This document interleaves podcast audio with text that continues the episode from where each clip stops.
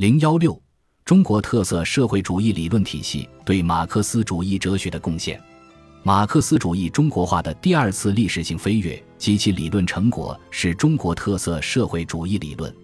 中国特色社会主义理论体系包括邓小平理论、三个代表重要思想和科学发展观。它以什么是马克思主义、怎样对待马克思主义、什么是社会主义、怎样建设社会主义、建设什么样的党、怎样建设党、实现什么样的发展、怎样发展为核心。结合社会主义建设新时期的中国实际，结合时代特征，并以中国人民能够理解和接受的方式，提出了一系列新的思想和新的论断。中国特色社会主义理论体系是对马克思列宁主义、毛泽东思想的继承和发展，是马克思主义中国化的新成果，既有中国特色，又有时代特征。中国特色社会主义理论体系的哲学思想。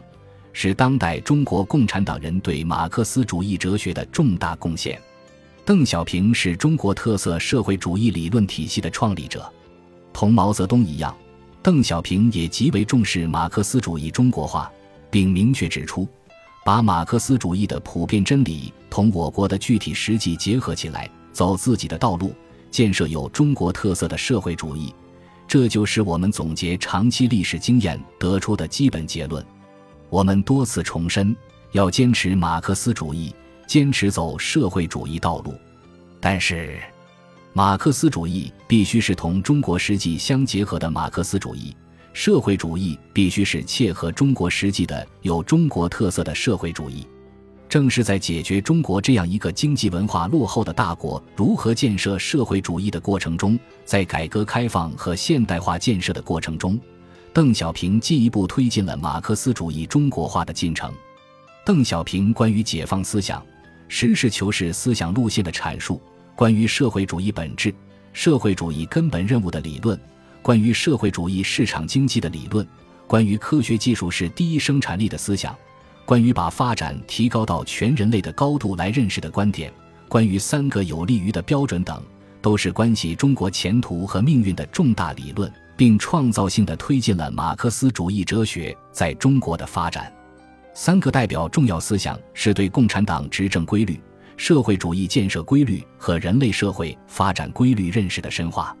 人类社会的发展，从根本上说，是先进生产力取代落后生产力的过程，是先进文化逐步战胜落后文化的过程。而人民群众是先进生产力和先进文化的创造主体，是历史的创造者。民心向背，体现了社会发展的趋势。实践已经并正在证明，执政党的命运、社会主义的命运，归根结底要看它是否代表先进生产力的发展要求、先进文化的前进方向和人民群众的根本利益。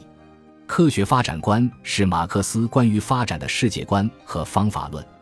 他吸取了西方工业化的教训，总结了改革开放以来中国发展的经验。顺应了当代重视可持续发展的进步潮流，是马克思主义中国化又一重大成果。科学发展观提出以人为本，促进人的全面发展，推进社会主义的经济建设、政治建设、文化建设和社会建设，推进生态文明建设，走生产发展、生活富裕、生态良好的文明发展道路。社会和谐是中国特色社会主义的本质属性。维护和实现社会公平正义等，都集中体现了辩证唯物主义和历史唯物主义的深刻内涵，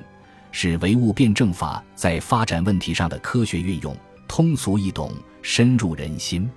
马克思主义哲学中国化、时代化和大众化，无论从理论上说，还是从实践上说，都是一个艰难的探索过程，是一个坚持解放思想、实事求是、与时俱进的过程。是一个随着实践的发展不断发展的过程。